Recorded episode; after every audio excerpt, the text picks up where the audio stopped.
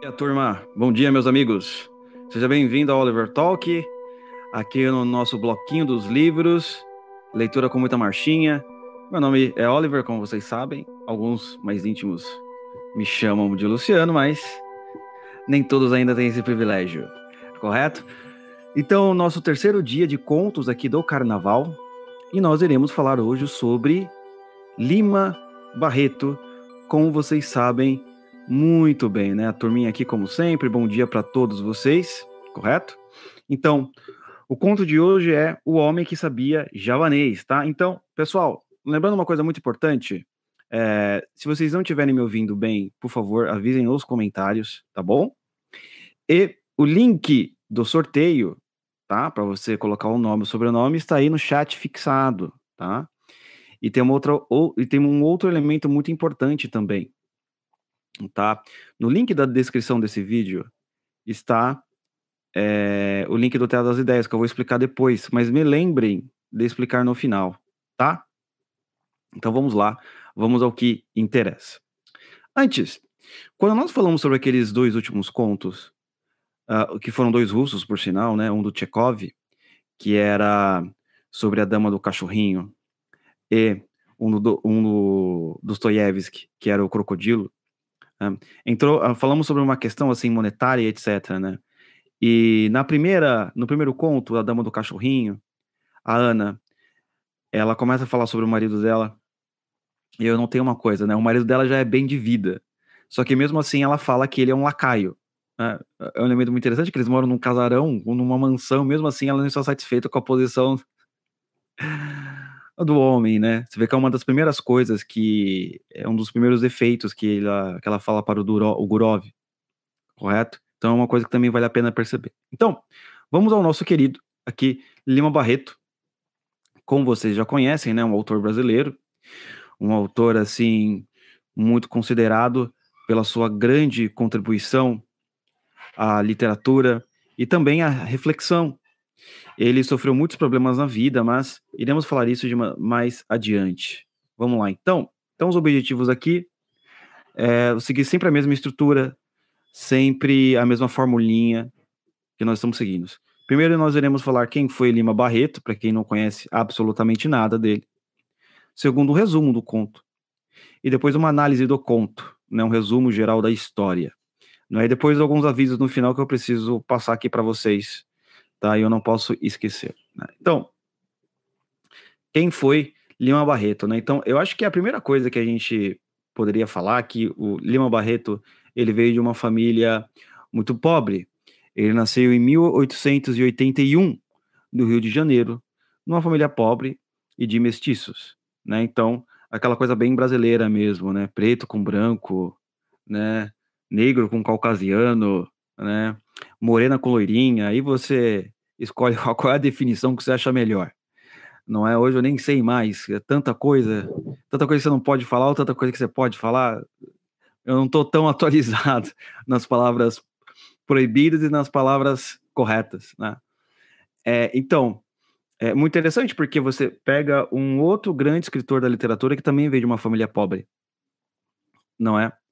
Porque a gente tem uma certa impressão de que a literatura, a alta cultura no geral, são para as pessoas que vêm de é, famílias ricas, de estratos sociais assim elevados no sentido econômico. E a gente percebe muito pelo contrário, que a literatura brasileira, ou pelo menos uma parte dela, veio de pessoas de baixo, né, que começaram embaixo, que não começaram no alto.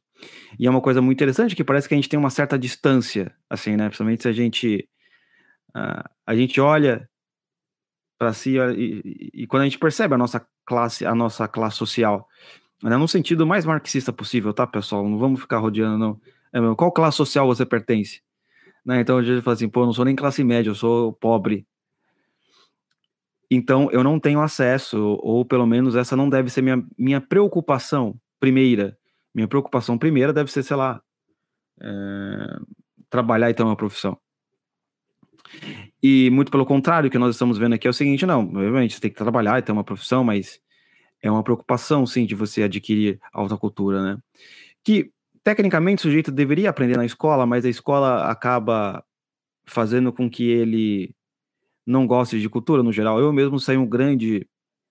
É, eu saí o maior hater da literatura brasileira quando aprendi literatura brasileira na escola, porque aquilo era só para o vestibular. Então, tudo que era feito para o vestibular eu odiava. Coisa impressionante, assim. Não, não dava certo comigo. Né? É, então, só depois de muito tempo que eu comecei a ler algumas coisas e achei é, algumas coisas realmente brilhantes, assim, que fazem sentido com a vida no geral, né? Depois, aos 17 anos, ele já começa a trabalhar, não é? é ao longo da sua vida, ele vai enfrentando dificuldades financeiras, problema da solidão e o alcoolismo, e o que refletiu na sua obra literária.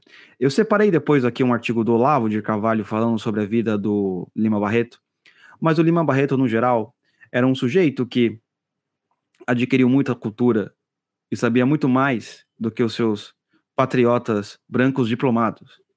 E segundo o próprio Olavo, isso irritava é, a turma um pouco, não é? Eu, inclusive, ah, eu acho que eu tirei aqui o, o print. O Olavo fala do Lima Barreto. E eu acho que eu não vou achar agora, se eu procurar, porque eu não consigo fazer duas coisas ao mesmo tempo, pessoal. Eu não consigo procurar as coisas e explicá-las para vocês. Né? Não tenho, segundo dizem, essa habilidade feminina de multitarefas. Para mim, tipo, é uma coisa impossível, tá? Então, depois você procura aí. Ok? E ele faleceu cedo. Ele faleceu ali com 41 anos de idade. Não é? Então, ele foi um escritor que produziu muito, produziu com qualidade, e faleceu cedo. Não é? Devido a uma série de problemas aí de saúde, tá? E agora, para a gente entender um pouquinho mais sobre a vida do Lima Barreto, que eu acho interessante, antes da gente entrar no conto específico em si, tem um artigo do Olavo, muito interessante, que, que saiu no, acho que no Diário do Comércio, né, não, na revista Bravo, em, nove, em 98, que iremos ler juntos aqui, irei compartilhar a guia com vocês. Né? Não sei se vocês conseguem ver aí, quer que eu do Zoom? Senão é coisa do Zoom aqui. Tá, então vamos lá. Lima Barreto foi, com Cruz e Souza e Machado de Assis, um dos meus heróis carlian, carlilianos de juventude. The Hero as Man of Letters.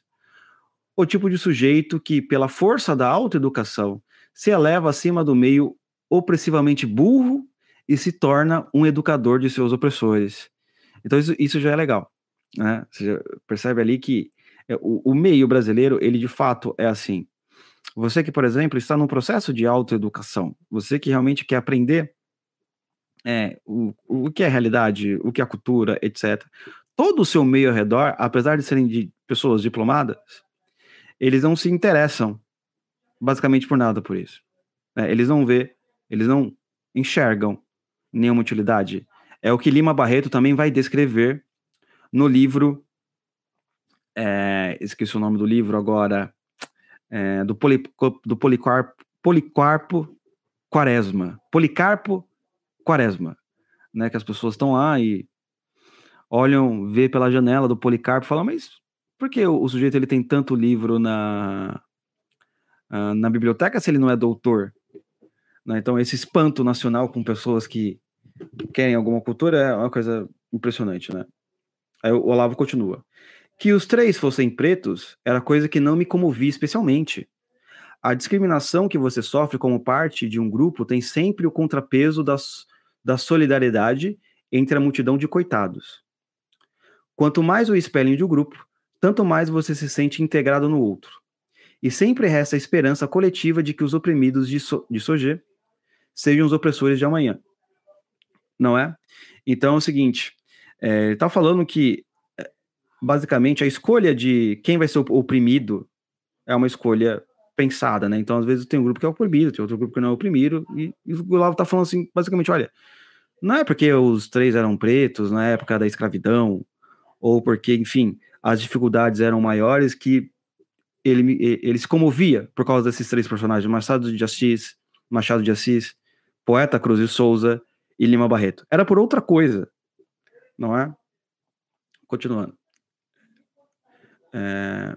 Ruim mesmo é a discriminação que você sofre sozinho, sem um consolo da palavra, nós e das ideologias salvadoras, rejeitado, graças ao estima da diferença, mesmo pelos seus companheiros de raça, de religião, de bairro e de geração, não é? Então o que acontece?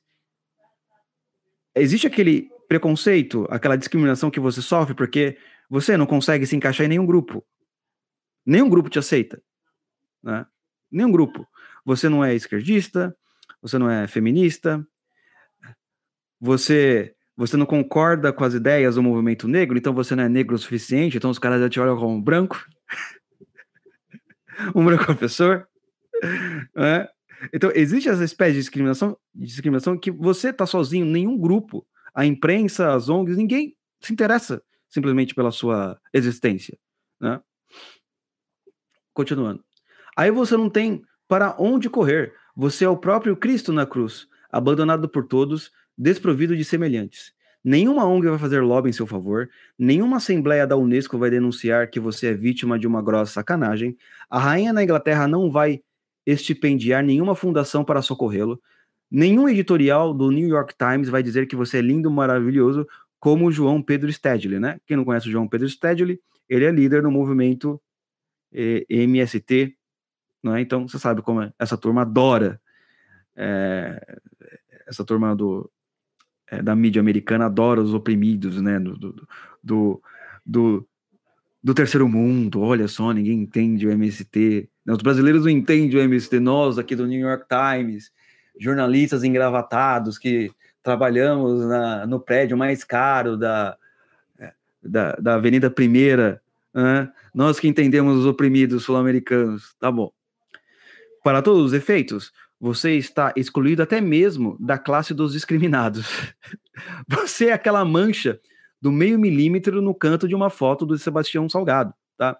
Quem não conhece o Sebastião Salgado, ele é um, um fotógrafo, um, tem uma certa popularidade, mas ele tem uma certa popularidade ainda mais no meio acadêmico esquerdista, né? Por causa de suas fotos, né? Ele sempre tira fotos assim de, de, de, garotos africanos passando fome, né? Aquela coisa né? Então você não tem nem direito ali de sair na foto do Sebastião Salgado, que só tira fotos de africanos passando fome. Nem isso. Né? Nem isso você consegue. Só o sujeito que passou por essa situação sabe que existe, no mundo, um tipo de mal que supera tudo que a mídia denuncia e que, pensando bem, é a raiz da porcaria universal. Explico-me. O herói do primeiro romance de Lima Barreto, Recordações do Escrivão Isaías Caminha, não sofre porque é preto e pobre. Ele sofre porque é um sujeito honesto no meio de vigaristas. Um autêntico homem de letras no meio de farsantes. Um gentleman no meio de carreiristas vorazes e grosseiros. Enquanto preto e pobre, consolava-se olhando a multidão de seus companheiros de infortúnio. Mas quanto semelhante seria ele nas qualidades excelsas que o destacavam e o isolavam? Quantos irmãos tinha Cristo na cruz, a parte de Isaías que mais me dói não é sua inferioridade social, é a sua superioridade moral, né? Então, pessoal, não sei se vocês já assistiram aquele, é, leram aquele, é, viram aquele filme chamado Green Book, não é? Que inclusive um dos atores ali é o Viggo Mortensen, né? Que fez o Aragorn no Senhor dos Anéis. Ele é um filme maravilhoso porque ele é um filme que fala sobre racismo, mas não tem lacração né? O que acontece? É um negrão lá, americano, mais ou menos na década de 1920. E ele, assim, ele é um mestre do piano, não é? Ele é um mestre do piano, ele, tipo assim, ele é fenomenal. Ele consegue tocar lá Chopin, Mozart, Beethoven. O cara é surreal. É de outra linha. E o que acontece? Ele tem que fazer um concerto né, de piano, ele quer fazer um, vários concertos de piano nos Estados Unidos, só que para isso ele vai ter que ir naquela região dos Estados Unidos que é extremamente racista, não é? E ele precisa ir para lá, né? E, e, o Viggo Mortensen, que é o que é o é, como é que se diz? O chofer dele, ele acaba aceitando esse emprego, né? Ele não quer, pô, vou ter que trabalhar para um crioulo, ele fala assim, não sei o que, tal. Ele acaba aceitando, né? O negão lá é rico, né? Eles usam bem esse termo mesmo, né? Acho que seria o nigger, acho que seria, melhor tradução seria crioulo, coisa do gênero. E ele acaba aceitando, o emprego, né, para ser o chofer lá do pianista, né? E o que acontece? Tem uma cena do filme que é, é muito legal. É muito legal, digo assim, muito interessante, porque ele ele vai lá e sempre e ele toca piano lá para os brancos, né? Só que quando ele vai passar nas, na, nas fazendas, né, em que em que tem aqueles em que tem os, os negros, né, que pegam algodão ali meio que naquele regime de semi-escravidão, né? Os negros não considera não o consideram como um negro também, né? Porque vê ele vestido daquela maneira, né? Vê ele vestido como um homem branco, né? Assim, bem vestido, tal, terno, não sei o quê, toca piano clássico e etc, né? Só que os brancos não olham ele como um branco. E os negros não olham ele como negro. Porque, porra, esse cara aí? Vestido aí de Mauricinho, não sei o quê, né? E ele fala. Uma cena do filme, ele até fala isso, né? Ele fala que é muito difícil você estar tá no mundo em que você não pertence a nenhuma classe, né? Os negros não me olham como como alguém que faz parte da raça deles, não é? E os brancos também não me olham como um deles. Eu sou tipo um isolado entre dois mundos distintos. É um filme muito interessante, vale a pena ser assistido. Ele é até recente, né? É, tem na Amazon Prime, assistir lá depois você dá uma olhada, tá? É, então, mais ou menos aqui a história do Isaías Caminha que o Olavo tá falando. Né? Então você tem essa essa coisa de você ser honesto entre vigaristas, né? De você olhar e perceber que você não faz parte de nenhum mundo. Ninguém consegue te encaixar numa visão ideológica. Você é. Você está aquém disso. Esse é o ponto, né? Mas Isaías traz ainda a marca do ressentimento racial. Ao escrevê-lo, Lima Barreto sente-se ainda um membro de uma determinada comunidade excluída e fala em nome dela. O livro resvala às vezes para o desabafo direto e, quanto mais se aproxima de uma cópia literal da realidade empírica, mais perde em altitude. O próprio Isaías também é de pouca estatura, ele é melhor que os outros, não mais forte, débil, tímido, reduz-se a uma vítima passiva das circunstâncias. Tudo se resolve numa horizontalidade deprimente. E como dizia Antônio Machado, quando difícil é, quando todo barra, no barrar também. Né? Então, o Isaías Camin é, é interessante porque essa fase do Lima Barreto, ele ainda se sente é, é, é excluído por ser negro. Né? E de fato o, o Olavo ele não nega, não nega isso em certa medida, porque ele até fala que o livro resvala às vezes para o desabafo direto, e quanto mais se aproxima de uma cópia literal da realidade empírica, né, mais perde em altitude. Então, o que acontece realmente? O Olavo ele, ele concorda também da dificuldade lá de um homem negro de letras é, tentar, né, vamos dizer assim, se elevar naquele meio. Correto? Só que qual que é o ponto aqui? Ainda há muito daquela coisa do tipo, o cara ele, ele fica sofrendo, ele acha que nada é possível, nada pode ser feito e por aí vai, né? Aquela reclamação direta, né? Então, uh, vamos descer mais um pouquinho aqui. No romance seguinte, Lima Barreto abdica de toda referência a uma injustiça social presente.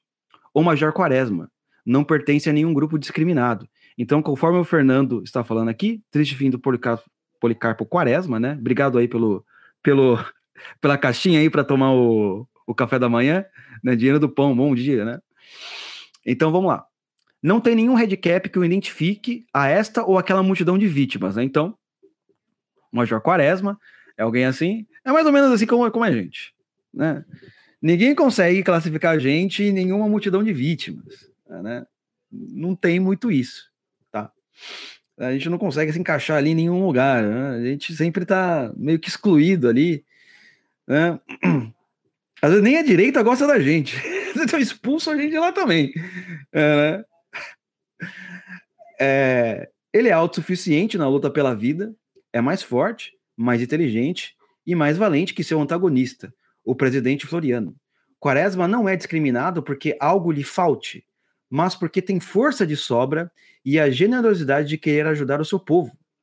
Este segundo herói de Lima Barreto adquire assim uma altitude que faltava a Isaías. Né? Então, para quem lê o livro, muito interessante, é aquele livro que você tem que ler para o vestibular. E, cara, você vai ler esse livro para o vestibular?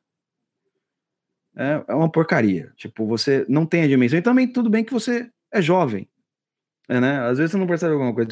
E por sinal, eu falando com uma, uma colega, né? Que ela tinha ido lá pro ver a Capela Sistina. E ela, quando ela foi muito jovem, ela não conseguia perceber a grandeza. Ela só, agora, se eu fosse hoje, ia ser totalmente diferente. É. Então, mais ou menos isso também, né? E você vai ler esse livro jovem, né? Que você tem que ler para o vestibular. E você não pega a grandeza do, da, da coisa. Você tem que ler agora. Aí você vai pegar a grandeza da obra, né? É... Então, onde eu parei, né? Aqui. Ele já não é um personagem de um mero drama social, mas o herói de uma tragédia.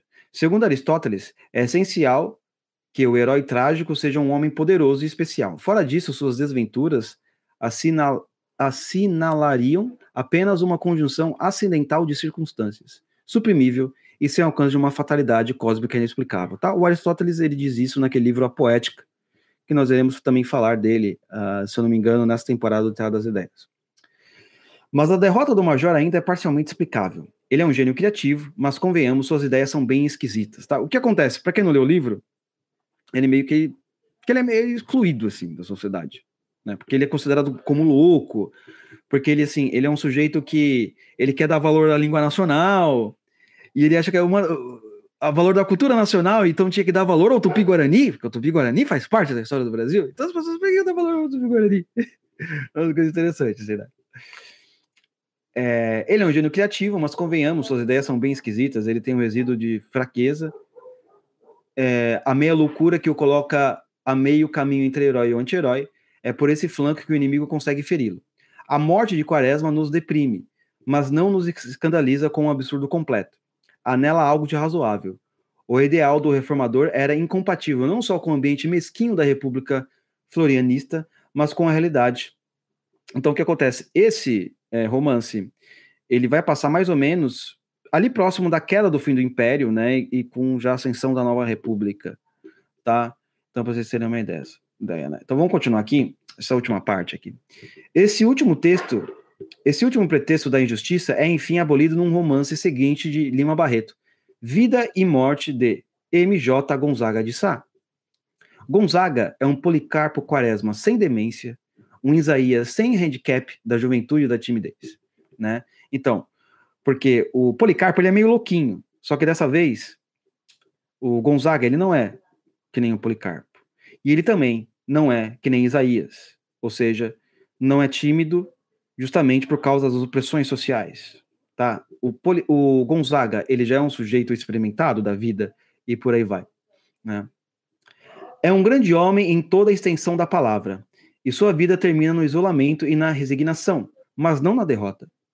Solitário entre seus livros, o sábio desenganado observa o mundo com um olhar sem ressentimento nem sentimentalismo, cheio de uma compreensão serena que lembra, por mais de um aspecto, a do conselheiro Aires, mas livre daquele resíduo do negativismo schopenhaueriano, que foi até o fim a marca registrada de Machado de Assis. Né? Então, o Machado de Assis, até certa vez eu estava conversando com o Evandro Pontes, há muito tempo atrás. O Evandro Pontes ele é um dos grandes leitores do Machado de Assis, que eu já conheci em vida. Tá?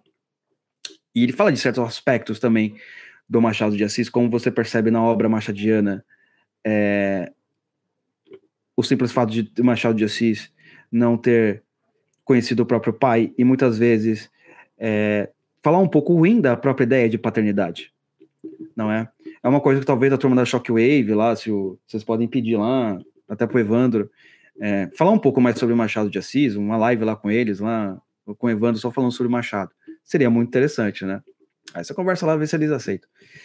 É, a trilogia barretiana mostra-nos a evolução do ideal do humano, do grande escritor, retrada na, na gradação espiritual dos heróis.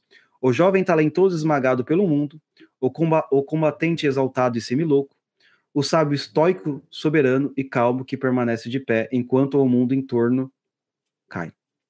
De personagem a personagem, há uma progressiva depuração e interiorização do ideal que vai se afastando da situação empírica imediata para se tornar cada vez mais universalmente humano e, na mesma medida, se desliga de todo ressentimento coletivo para encontrar o sentido de uma vida, não na vingança, mas no perdão, tá? Então, é, a própria história do Lima Barreto, ela também é assim, né? Então, um jovem negro que começa a estudar, começa a adquirir a alta cultura, e ele olha ao seu redor os seus, os seus patrícios, né? Pobres negros que não se interessam por alta cultura e simplesmente o ridicularizam, né? Para que você lê tanto livro? Não é? E depois, quando ele começa a andar com pessoas de uma classe social mais abastada, que, enfim, devido à época, a maioria era a maioria era branco, ele também percebe que essa turma também não está interessada muito nisso. Eles estão mais interessados em mostrar os diplomas que ganharam, não no interesse genuíno pela alta cultura, né? E isso, de fato, traz para ele um certo sentimento de solidão do Policarpo Quaresma, né? Nossa, cara, eu sou considerado um louco, um maluco, né?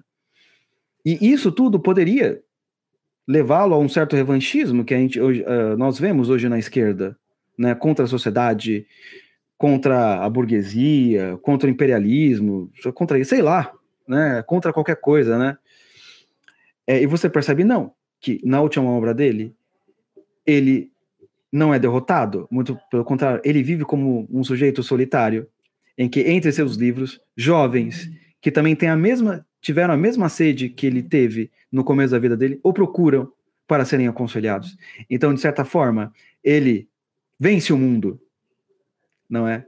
Ele não sucumbe ao próprio mundo, ele não sucumbe à tristeza, à inveja e à degradação do mundo. Muito pelo contrário, ele vence o mundo por meio do perdão. Isso, isso de fato é uma coisa assim, é fascinante na história dele. E morreu com, faleceu com 44, 41 anos, né? O perdão aqui não deve ser entendido na acepção beata e sentimental, mas no sentido etimológico, etimológico de perdonare, completar o dom. O mundo não nos persegue porque é mais forte que nós, mas porque é mais fraco que nós. Hum? Ele nos persegue porque algo lhe falta, a sabedoria. Ao superar o ressentimento coletivo, o sábio escolhe a melhor parte e é o único que, no fim das contas, é rico o bastante para ter o que dar. Gonzaga não é verdadeiramente derrotado. Expelido do mundo, expelido do mundo, prossegue à busca da verdade, sempre disposto a compartilhá-la com os discípulos que o procure. The hero as a man of letters. O oprimido tornou-se educador no mundo opressor. Essa última frase ela é impressionante, né? O oprimido se tornou educador no mundo opressor. Né? Então, em vez de ele tinha tudo para se considerar de fato é, um homem oprimido e de verdade. Não é que nem hoje, né? Que qualquer coisa você é considerado uma pessoa oprimida. Não, ele tinha todos os é, os requisitos para justamente é, se considerar uma pessoa oprimida, porque as circunstâncias esmagaram Lima Barreto. É uma vida muito sofrida. Mas, por, muito pelo contrário, ele venceu o mundo né, com a sua sabedoria. E justamente ele pôde perdoar porque o mundo não tem nada a oferecer. Ah. E por isso que o mundo vos, por isso que o mundo é, e isso é muito interessante porque esse paralelo de certa forma nas suas devidas proporções que Olavo faz com Jesus Cristo. O mundo persegue Jesus Cristo porque o mundo é justamente mais fraco que o próprio Jesus Cristo.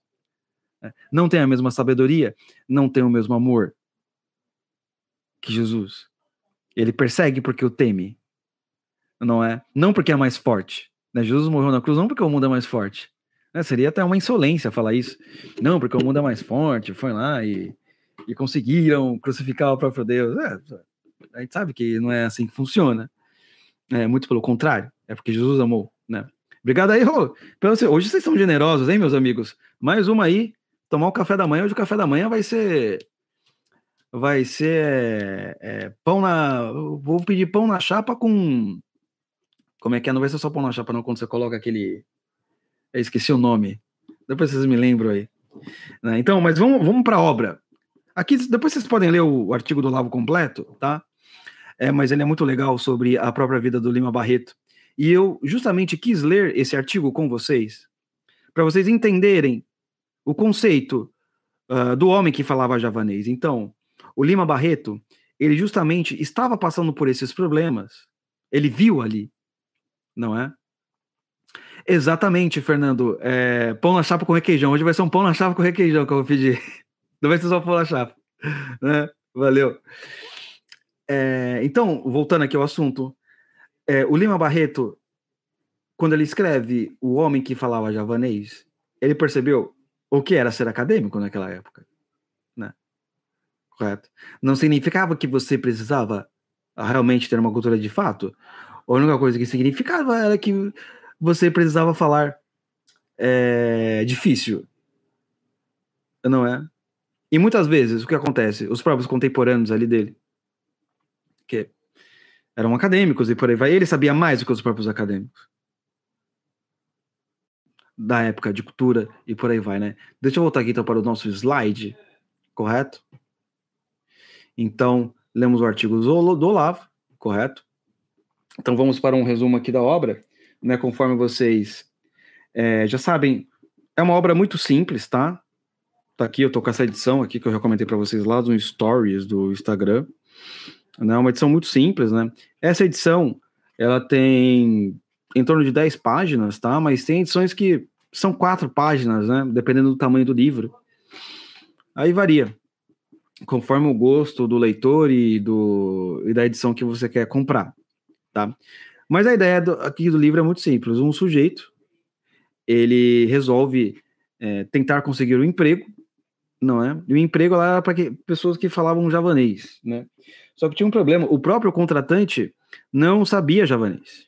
Aí ele começa a estudar, estudar, e rapidinho, e ele descobre que você não precisa ser um homem de letras no Brasil. Você só precisa aprender a falar difícil. E com palavras que o público não reconhece. E que você vai ser. Você, você será considerado muito inteligente. Esse é o mote. É, muito, é bem simples. Não tem muito o que descrever. Né? Então, você percebe que é uma obra em que já se falava, já denunciava esse problema do academicismo brasileiro, né? da verborragia, que você muitas vezes encontra. Né? Não são escritores claros, não escrevem bem, não é? Então, muitas vezes, é, você percebe que, ah, não, porque esse escritor aqui ele escreve de maneira muito difícil, você tem que ter uma, uma consciência. Não, não é que ele escreve difícil. É que ele enrola. Né? É pura verborragia. Vocês lembram da live é, que eu fiz sobre o livro da Marilena Chauí? Marilena Chauí, não. Qual que é a outra lá que, é, que defende bandido, lá, filósofo que defende bandido? Eu esqueci, esqueci o nome que escreveu o livro Fascismo, como que é? Eu até fiz a live sobre isso daí. Não lembro agora aqui de cabeça. É Marcia Tiburi. Nós lemos aqui o livro dela junto, né? É Como Conversar com um Fascista. Nós lemos aqui, eu fiz análise do livro dela. E a primeira coisa que nós conversamos, de fato, que o livro, ele não ensina como conversar com um fascista. Ele é um arrazoado de, de artigos de jornal, escrito de uma maneira verborrágica, de uma maneira verborrágica, acadêmica, sabe? É, com coisas assim que, cara, não é que ela, é, ela, ela, escreve difícil, não, ela escreve mal. Só que acontece, a maneira dela de escrever é justamente o que o nosso amigo Lima Barreto está descrevendo, né, do homem que falava javanês. Aliás, por sinal, deixa eu ver se eu acho o livro dela aqui. Deixa eu ver se está aqui na. Se não, se não tiver nessa biblioteca, nesse, nesse conjunto de livros aqui, vai estar tá na minha biblioteca ali embaixo. Só que descer lá agora não é uma boa, né? Eu não quero abandonar nenhum de vocês aqui. É, né, né, né, eu acho que ali. Tará, tará, tará, hum, não tá, não tá. É, não, não dá. Deve estar tá lá na biblioteca lá de baixo. Uma pena, senão eu iria pegar alguns trechos, né, para a gente ler, para nós lermos juntos, tá? Mas você percebe, lendo a, a, obra, que é justamente a denúncia que o nosso amigo Lima Barreto está fazendo nesse conto extremamente satírico que foi colocado uh, para o jornal, né? Mas é o seguinte, então, nós podemos é, justamente ler, vamos ler alguns trechos que eu separei aqui, tá? É, deixa eu pegar aqui rapidamente, porque ele está aqui na. Opa! Eu tenho que compartilhar aqui, calma, pessoal. Eu estou sozinho. E quando eu estou sozinho, screen. Opa, janela. Peraí. Aqui.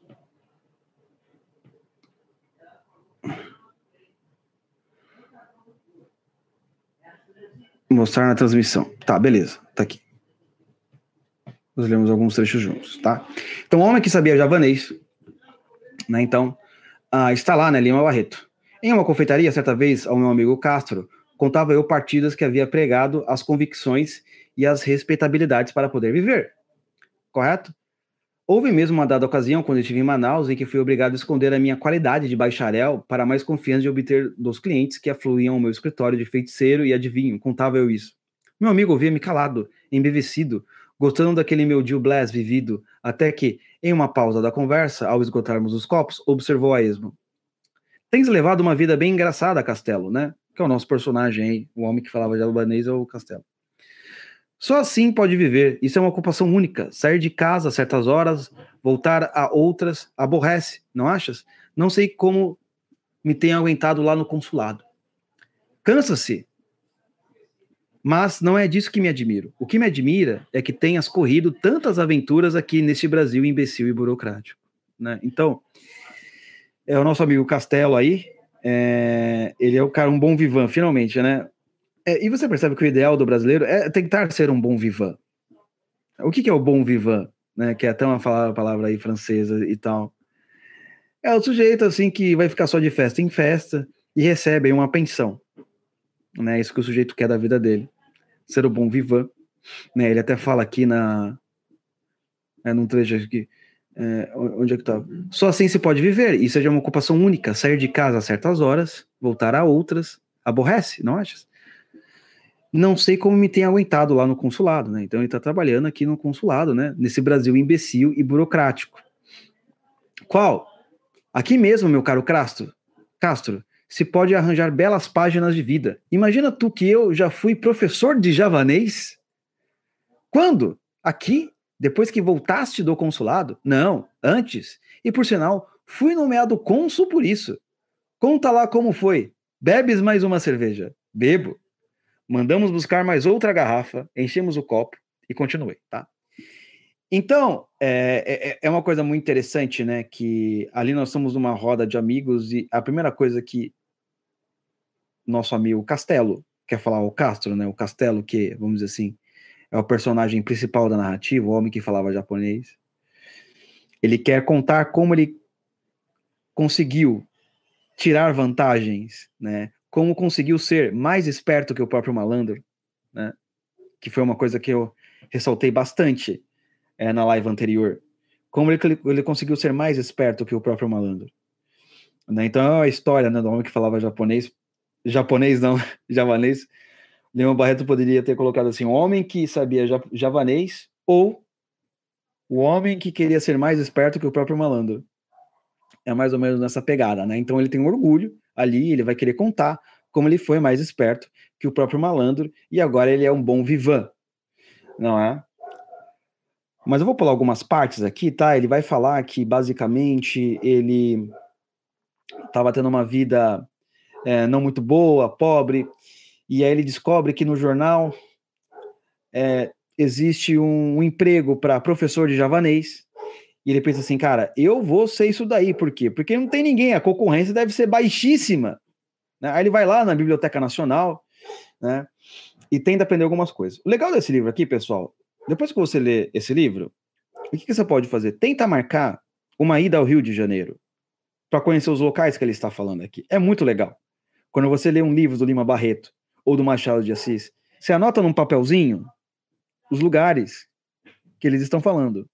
Depois você vai lá e visita no Rio de Janeiro. E eu, eu fiz isso, né? Para alguns lugares lá. Eu anotei. E depois eu fui no Rio, né? E é legal, porque nesses lugares também tem homenagens ao Lima Barreto e ao Machado de Assis, né? Então vale a pena você fazer isso, já que você leu. Anota aí os, os locais que ele fala no Rio de Janeiro, para você até imaginar melhor. Aí depois você vai. Pô, é, a passagem mais barata que você encontra para o Rio de Janeiro, 60 reais. vai de 60 conto de ônibus, né? A mais, uh, a mais carinha ali que você vai dormindo é em torno de 170 reais, 170 reais, né? Você gasta aí no restaurante bom quando você leva a dona, né? Mas continuando. Na escada, acudiu-me pedir a grande enciclopédia, grande enciclopédia, letra J, a fim de consultar os artigos relativos a Java e à língua javanesa. Dito e feito, fiquei sabendo, ao fim de alguns minutos, que Java era uma grande ilha do arquipélago de Sonda, colônia holandesa, e o javanês, língua aglutinante do grupo maleopolinésico, possui uma literatura digna de nota e escrita em caracteres derivados do velho alfabeto hindu. Né? A enciclopédia me dava indicação de trabalhos sobre a tal língua malaia e não tive dúvidas em consultar um deles. Copiei o alfabeto, a sua pronunciação figurada e saí. Andei pelas ruas, perambulando e mastigando letras. Na minha cabeça dançavam hieroglifos. De quando em quando consultava as minhas notas. Entrava nos jardins e escrevia estes calungas na areia para guardá-los bem na memória e habituar a mão a escrevê-los. Né? Então, olha que interessante. Ele acaba é, tentando aprender javanês ali, etc., né? mas não a língua em si, mas a parte estética da língua, né? Como é que escreve, decora frases e por aí vai, né? E aí ele vai se sentir convencido. Agora eu vou lá fazer entrevista, né? Né para ser professor de javanês. Os caras vão me perguntar um monte de coisa, mas eu já decorei duas ou três coisas aqui. E vamos lá, né? Eu sou uma pessoa importantíssima. Né? Aí ele vai lá, vai fazer uma entrevista com o velho senhor. E ele acaba passando. Né? E o senhor começa a fazer algumas perguntas para ele de como ele aprendeu javanês, o que aconteceu, etc. Né? Então aqui tem uma parte, né? Uh, esperei um instante, o dono da casa tardou um pouco, um tanto trôpego, com um lenço de alcobaça na mão, tomando veneravelmente o simonte de, de antanho. Foi cheio de respeito que eu vi chegar. Tive vontade de ir-me embora. Mesmo se não fosse ele o discípulo, era sempre um crime mistificar aquele ancião cuja velhice trazia à tona do meu pensamento alguma coisa de augusto e sagrado. Hesitei, mas fiquei. Eu sou, avancei, o professor de javanês que o senhor disse precisar. Ou seja, aqui nessa parte, né, ele viu lá a, a, a notícia no jornal que estava precisando de professor javanês e foi lá ver o velho. Ele percebeu que o velho morava numa mansão, ricaço, né? Aí o velho responde: Sente-se, respondeu meu velho. O senhor é daqui do Rio? Não, Sou de Canavieiras. Como? Fez ele. Fale um pouco mais alto que sou surdo. Sou de Canavieiras, na Bahia, insistiu. Onde fez seus estudos? Em São Salvador. E onde aprendeu o javanês? Indagou o velhinho, com aquela teimosia peculiar aos velhos. Não contava com essa pergunta, mas imediatamente arquitetei uma mentira. Contei-lhe que meu pai era javanês, tripulante de um navio mercante, viera ter a Bahia, estabelecera-se nas proximidades de Canavieiras como pescador, casara, prosperara, e fora com ele que aprendi javanês. Então, o cara, ele acaba criando uma linhagem, né, pra família dele. Na né, família dele, tipo, né, família do Brasilzão normal, né, você não conhece nenhum avô, não sabe nem quem foi o bisavô. Mas acaba criando uma linhagem, não, que meu pai é surgiu de não sei o que, etc, etc, etc. Cara, eu já tive várias, assim, é, é, reuniões, assim, às vezes. É, a cultura, assim, ela me deu acesso a muitas coisas, né? É, e, e, principalmente me deu acesso às classes mais altas, no sentido de andar com pessoas, assim, uh, das classes mais altas, né? E é, todo mundo sempre com essa história, né? Você senta lá, né? E o sujeito começa a falar as coisas para você, não, que é meu pai, não sei o quê, papapá, e não sei o quê, começa assim, coisas assim é, impressionantes, né? Não que necessariamente seja mentindo, né? Mas aqui ele mentiu para justamente é, se sentir também parte de uma, de, um, de uma casa, é, de uma família tradicional, que tem tantos séculos geracionais aí, né? E ele acreditou, e o físico? Perguntou o meu amigo, né? Então, o Castro perguntou para ele, um amigo do bar, né? Aí o Castelo fala, que é o nosso personagem principal. Não sou, objetei. Lá muito diferente de um javanês. Estes meus cabelos corridos, duros e grossos, e a minha pele podem dar-me muito bem o aspecto de um mestiço de malaio. Tu sabes bem que entre nós há de tudo: índios, malaios, taitianos, malgaches, guanches, até godos. E é uma comparsaria de raças e tipos de fazer inveja ao mundo inteiro. Bem o fez, meu amigo, continua. Então aqui, ele aproveita, né, que ele mora no Brasil, e aqui no Brasil é uma mistura desgraçada, né, ou engraçada, né, desgraçada não é uma boa palavra. É, então, ele se passa, né, eu também aqui, eu posso chegar aqui para você. Outro dia, outro dia eu vi um japonês de Black Power, é uma coisa que você só vê no Brasil. Então, o japonês, não, que meu pai é japonês, minha mãe é uma negrona. Ele é no Black Power. É uma coisa que só acontece no Brasil. Um japonês de Black Power. Você não vai ver em nenhum outro lugar do mundo é, coisas assim desse. desse. é, desse gênero. Uh, é, então ele continua lá conversando, como ele engana o velho, né? E aí ele. E o velho começa a falar ali para ele uh, por que ele queria aprender javanês e qual a importância disso, né? Filho, tem este livro aqui escrito em javanês. Peraí, melhor começar a ler de outra parte, né? Ao morrer, meu avô, disse o velho, chamou meu pai e lhe disse: Filho, tenho este livro aqui escrito em javanês. Disse-me que modelo que ele evita as desgraças e traz felicidades para quem o tem. Eu não sei nada ao certo. Em todo caso, guarda-o. Mas, se queres que o fado me deitou o sábio oriental se cumpra, faz, faz que com teu filho o entenda, para que sempre a nossa raça seja feliz. Meu pai, continuou o velho barão, não acreditou muito na história, contudo, guardou o livro. Às portas da morte, ele me deu e disse-me o que prometera meu pai. Em começo, pouco caso fiz a história do livro. Deitei-o a um canto e fabriquei minha vida. Cheguei até a esquecer-me dele. Mas, de uns tempos a esta parte, tenho passado por tanto desgosto, tantas desgraças têm caído sobre a minha velhice que me lembrei do talismã da família. Tenho que o ler, que o compreender, se não quero que meus últimos dias anunciem o desastre da, minhas, da minha posteridade. E para entender, e para entendê-lo, é claro que preciso entender o javanês. Né? Então, ele quer, o velho lá, ele quer aprender javanês. Justamente porque o pai dele fala que, olha, guarda este livro aqui que tem javanês, que ele pode trazer sorte e não sei o que, né? E ele guarda, só que acontece, a vida dele começa a dar um monte de problemas, né? Os filhos começam a morrer, né? A família dele começa a meio que desaparecer, ele começa a perder dinheiro e ele acha que é porque ele não aprendeu javanês, ele não entende o que o pai tá falando, tá? E isso é engraçado, pessoal. É... Porque perambulando assim, eu acho que eu tive um dos privilégios na vida de, de poder andar em todas as classes sociais possíveis, né? Conhecer pessoas de todas as classes sociais e frequentar os lugares das classes mais altas até as classes mais baixas. Ah, não é? E uma coisa que, é, que, que me chamou muita atenção, ah, não é? Quando, por exemplo, é, quando eu estudei no Mackenzie, né? Então você imagina, um garoto ali que nunca tinha conhecido alguém assim de, de, de, de vamos dizer assim, de, de, muitas posses, né?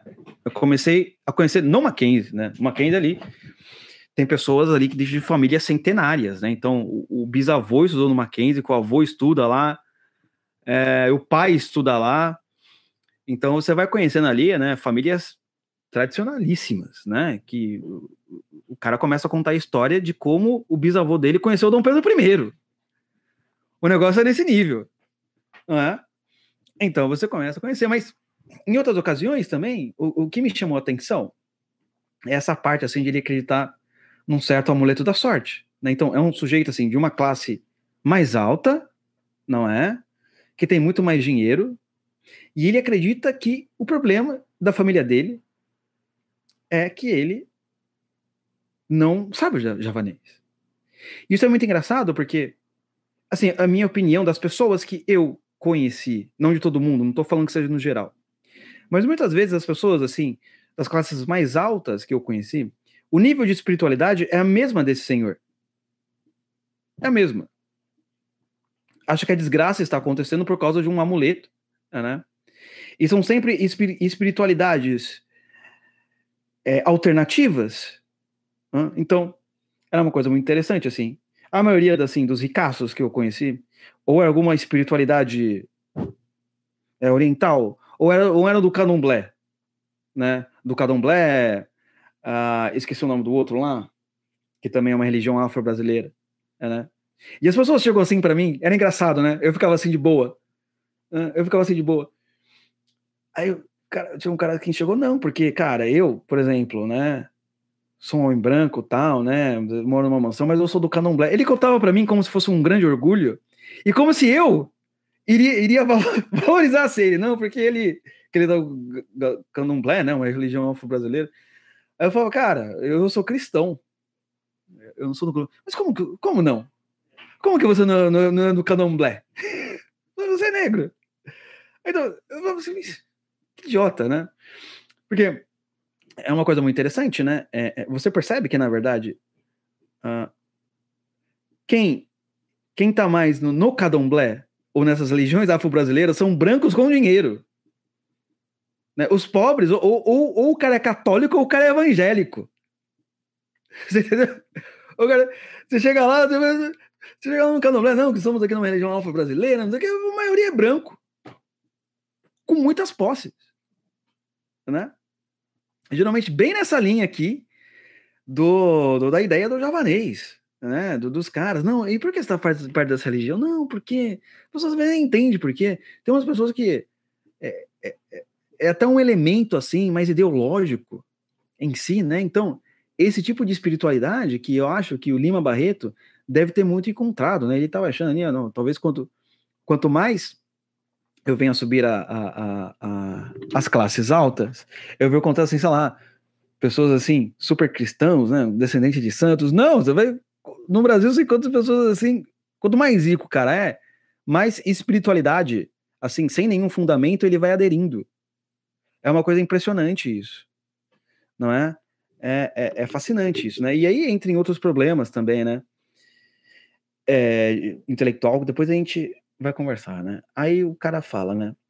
Calou-se, notei que os olhos do velho se tinham orvalhado. Enxugou discretamente os olhos e perguntou-me se queria ver o tal livro. Respondi-lhe que sim.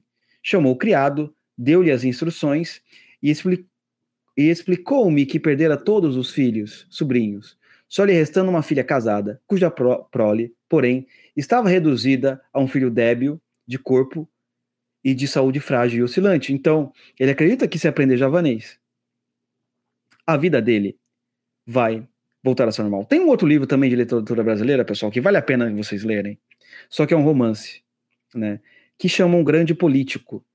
Eu não lembro agora o nome do autor, é que está lá na biblioteca, lá no térreo, né, mas basicamente conta a história de um cara, um nordestino que nasce assim meio pobre, né, e ele quer ascender socialmente, e ele começa a, a, ele acha que tem que casar com uma tal leoa, tal, uma, uma, uma ele casa com uma alemã, tal, ele quer ascender socialmente, ele quer virar presidente do Brasil. E tipo assim, esse livro aí, o Lula nem existia, basicamente, né? O Lula de paz e amor, não é, não é, nem faz referência a esse Lula de agora, né? Antes que alguém fale, não, que tá fazendo referência ao Lula, porque eu não existi, não, não tem nenhuma relação com ela. Mas é muito interessante porque quando ele, ele, ele, ele deixa de ser pobre, começa a ascender as camadas mais altas né, da sociedade, começa a andar com políticos e com pessoas ricas, eles também, ele também começa a frequentar a parte religiosa dessas pessoas, né? Então tem uma, tem uma cena até interessante do livro, que ele começa, ele vai lá no terreiro, né, que os amigos dele vão, ele, ele, ele, vai lá, e aí a, a mãe de santo ali pede para ele que se ele quiser ganhar o, o, o tal uh, o cargo político, ele tem que pegar um, ele tem que achar um, um galo preto, e esse galo preto ele tem que tem que ser de raça tal, porque a mãe de santo vai trazer ele aqui, e esse galo preto tem que bicar a cabeça do pênis dele, né? Ou seja, é um negócio ridículo isso, mas as pessoas aceitam uma certa espiritualidade ridícula. Você fala assim, pô, vou pegar um galo preto para ele bicar, né, a ponta do meu pênis. Que coisa mais estranha. Aí você pode falar assim para mim, tá, Luciano, mas isso não existe, cara. Depois procura no Google para você ver o pai de santo do STF. Né? E o que o sujeito lá, o juiz do STF, que não me que não me recordo, que não me recordo o nome agora, o Toffoli, faz com fulano. As coisas que ele faz lá com fulano. né? Que já teve que fazer com fulano. Eu tenho pai de santo do STF. E, e, por sinal, esse pai de santo, enfim, eu, eu não vou contar tudo, que vai que eu sou preso, né? Eu não quero ser preso. Mas você pode ver essa notícia, essa notícia é pública. Eu não vou falar hoje. Hoje em dia é perigoso. Eu esqueci. Exatamente, o próprio João de Deus, ah, não é? Que era claramente um farsante. Mas o que acontece, né? Você acaba aceitando, né? Uh, esse tipo de espiritualidade, porque é uma coisa de você entrar na turma. Uh, pô, mas como assim, cara? Você é, você é tão rico, você tem grana, e como você é cristão dessa religião de ignorantes? Né? Mal ele sabe que, de fato, o cristianismo não é uma religião de ignorantes, né? Só o simples fato de, de ter o São Tomás de Aquino, não é? Já mostra que não é. Certo? Mas é tipo uma coisa superficial, né? Carlão, pode ler o livro do Chesterton é, Contra os Hereges. Né? Um livro muito legal, vale a pena para começar assim, levinho, que ele vai falar sobre vários problemas da, do cotidiano. Né, e como os hereges eles, eles lidam aí, tá? Então, essa questão assim da religião também, ele perpassa um pouco Lima Barreto uh, das, nossas, das, nossas, das nossas elites. A religião das nossas elites são as religiões mais ilógicas. Nem religião, né? Mas uma espécie de espiritualidade, as espiritualidades mais ilógicas, assim, que não tem um fundamento na realidade. Mas o cara segue aquilo de corpo e alma. Não é? Segue aquilo de corpo e alma e rejeita é, o cristianismo, assim. É uma coisa, assim, uh, surpreendente. É, bem, pessoal, faltam cinco minutos aqui. Então, só vou ler. Eh, não, isso, já estouramos nosso tempo, mas só irei ler essa parte aqui, então, para a gente finalizar, né? Ao fim de dois meses, desistira da aprendizagem e pedira-me que lhe traduzisse um dia sim, outro não. Um trecho do livro encantado. Bastava entendê-lo, disse-me ele. Nada se opunha que ou, outrem o traduzisse e que ele ouvisse. Assim evitava a fadiga do estudo e cumpria o encargo. Sabes bem que até hoje nada sei de javanês, mas compus uma história bem, umas histórias bem tolas e impingias ao velhote como sendo do Chronicon. Como ele ouvia aquelas bobagens, né? Então, resumindo aqui, é, basicamente, o nosso herói, assim, entre aspas, né? Ou melhor, o personagem principal dessa, uh, desse conto, ele é um sujeito que, de fato, não tem a, a cultura nenhuma, mas ele se veste como um scholar americano, Opa, ficou mudo? Como assim? Não, acho que tá todo mundo ouvindo, né? Se veste como um scholar, né? Como um escolástico, fala palavras difíceis e por causa disso conseguiu cargos e posições que realmente ele não conseguiria. Né? Então, se você vai estudar direitinho, se você vai é, querer ser uma pessoa com qualidade, de alta cultura, é capaz de você ser rejeitado conforme aquele livro lá do Olavo né? Conforme aconteceu com o próprio Lima Barreto, né? Sendo um, um negrão, né? Daquela época atrás, daquela época passada, que sabia mais do que os seus compatriotas. Hoje, todos vocês aqui da sala, todos vocês são, são negrões, né? Todos, todos vocês são negrões que estão estudando em pleno carnaval e as pessoas perguntam: Meu, você é maluco? Né? Então, hoje você é o próprio Lima Barreto não é? Que está aqui nessa live agora e provavelmente chegará no nível de Gonzaga em que você vai não ter mais medo do mundo, né? E quando o mundo te perseguir, você vai saber porque ele é porque o mundo é mais fraco, né? É justamente por causa disso. Pessoal, então, leia um conto, tá? O conto de amanhã vai ser O Diabo do Tolstói, tá? É, vocês Uh, o link do sorteio tá aí. Ah, outro aviso também, precisava dar um último aviso. Aqui é o seguinte: é, o Teatro das Ideias, tá? Nós iremos lançá-lo oficialmente no dia 4 de março, tá? Mas nós já, para quem é aluno do Teatro das Ideias, nós já lançamos a primeira aula, tá? O André já lançou, você pode verificar lá, tá? Se você quiser saber mais, a gente vai fazer um lançamento, né, para você saber o que é, etc, né, nosso programa de formação intelectual. Tá? Aqui na descrição tem um link. Você vai clicar no link, e nesse link você vai colocar o seu nome e o seu e-mail, tá? Porque aí a gente vai lançar, a gente vai mandar é, os informativos, né, de como vai ser o lançamento, etc, né? Porque nós, eu ainda estou terminando o site, tá, pessoal? Aqui o pessoal perguntou, mas quem fez as imagens? Aqui, cara, eu fiz as imagens, eu estou fazendo imagem, eu estou programando o site, eu tenho que fazer tudo aqui, basicamente, né? Então, às vezes demora um pouquinho, porque certo seria ter uns cinco Lucianos. Aí o negócio, meu Deus do céu, nós iríamos dominar pelo menos a América Latina com a boa cultura, correto? Mas não tem cinco Lucianos, né? Só tem eu que tem que entender de alta cultura, entender de programação hein? e um monte de coisa, tá? O que é ótimo, excelente, né? É, então é isso, tá? Esse aviso. Então se inscreve aí, para quem não conhece o das Ideias, se inscreve aí no link abaixo, você vai colocar só seu nome, também seu e-mail, tá? E a gente vai te mandando os informativos até o lançamento pro dia 4. Quem já é aluno, já tem a primeira aula, a primeira aula já está lá, tá? Já é uma aula prévia explicando quais serão os novos livros ali da nossa segunda temporada. Certão, turma? A gente se encontra amanhã. Bom trabalho para quem vem trabalhar. Bom carnaval para quem não vai é, trabalhar. E amanhã a gente se encontra. Fui.